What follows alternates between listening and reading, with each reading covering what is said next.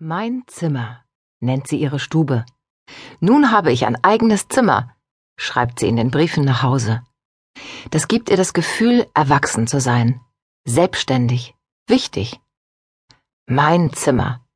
Allein der Gedanke daran lässt ein berauschendes Gefühl von Freude, von Freiheit in ihr aufkommen. Zu Hause hat sie die Stube immer mit den Geschwistern geteilt, mit der großen Schwester Sinna und der kleinen Schwester Johanne.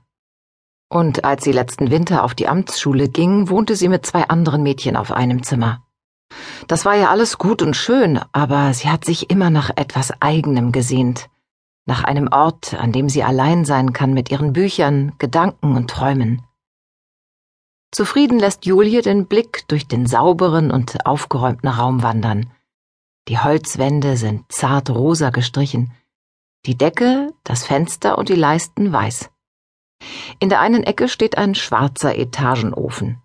An der Wand direkt gegenüber das weiße Waschgeschirr mit blauem Blumendekor, die braune Kommode und ihre Sachen, die wohlgeordnet an den Haken hängen. Vor ihrem Bett der runde Nachttisch und der Korbsessel, dessen Sitzpolster mit braunem Kunstleder bezogen ist. Auf dem Bett liegt eine Häkeldecke mit demselben Muster wie der Kissenbezug im Korbsessel an den Fenstern weiße gehäkelte Gardinen, auf dem Waschgestell, auf dem Tisch und auf der Kommode bestickte Decken. Die Bettdecke, das Kissen und die Tischdecken gehören ihr. Es macht ihr Spaß, schöne Dinge anzufertigen. Überhaupt liebt sie alles, was schön ist.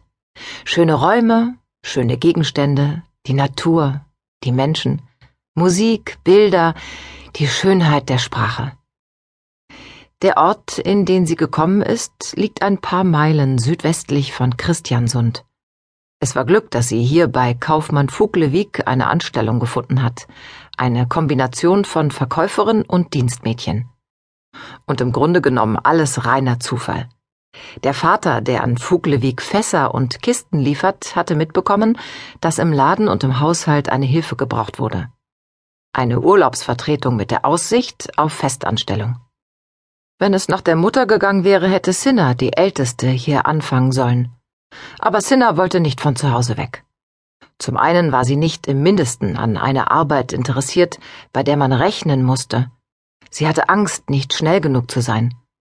Aber der eigentliche Grund war, dass sie sich sozusagen verlobt hatte mit einem Burschen aus dem Dorf. Noch dazu mit einem, der den Hof erben würde. Nur Julie wusste davon, Deshalb war Julie nicht sonderlich gekränkt, als die Mutter ihr vorhielt, dass sie ein bisschen zu geschickt alles so hindrehe, wie sie es haben wollte.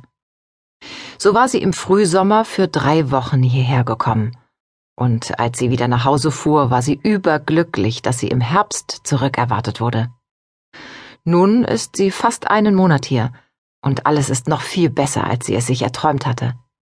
Am besten gefällt ihr die Arbeit im Laden, Dort hat sie auch die meiste Zeit des Tages zu tun.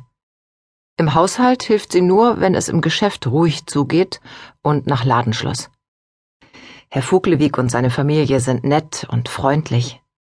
Auch was den Lohn angeht, kann man nicht sagen. 25 Kronen im Monat. Das meiste davon wird sie sparen. Zu diesem Zweck war sie auf der Bank und hat sich ein Sparbuch ausstellen lassen. Für sich selbst braucht sie nicht viel und Kost und Logis sind frei. In diesen Wochen hat die Arbeit ihre ganze Kraft und Konzentration gefordert. Viel Neues will gelernt sein. Die Preise der gängigsten Waren hat sie sich eingeprägt, damit es beim Verkaufen so schnell geht wie nur möglich. Und dann der Umgang mit den Lebensmittelkarten, die nach Neujahr herausgekommen sind.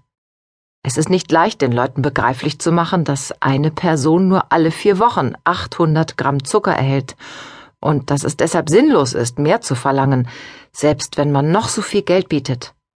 Die Leute müssen sich auch daran gewöhnen, dass sie nicht zu jeder beliebigen Tageszeit Kaffee trinken können, wenn jeder Person nicht mehr als 50 Gramm pro Woche zustehen. Das und dass manche anschreiben lassen wollen, macht ihr am wenigsten Spaß an der Arbeit. Oft findet sie es ungerecht, wenn die Kunden ihren Ärger an ihr auslassen. Aber damit muss man fertig werden. Das gehört mit zur Arbeit und sie darf nie vergessen, dass sie eine traumhafte Stellung hat. Es gibt viele, die sie darum beneiden, sowohl hier als auch zu Hause im Ort.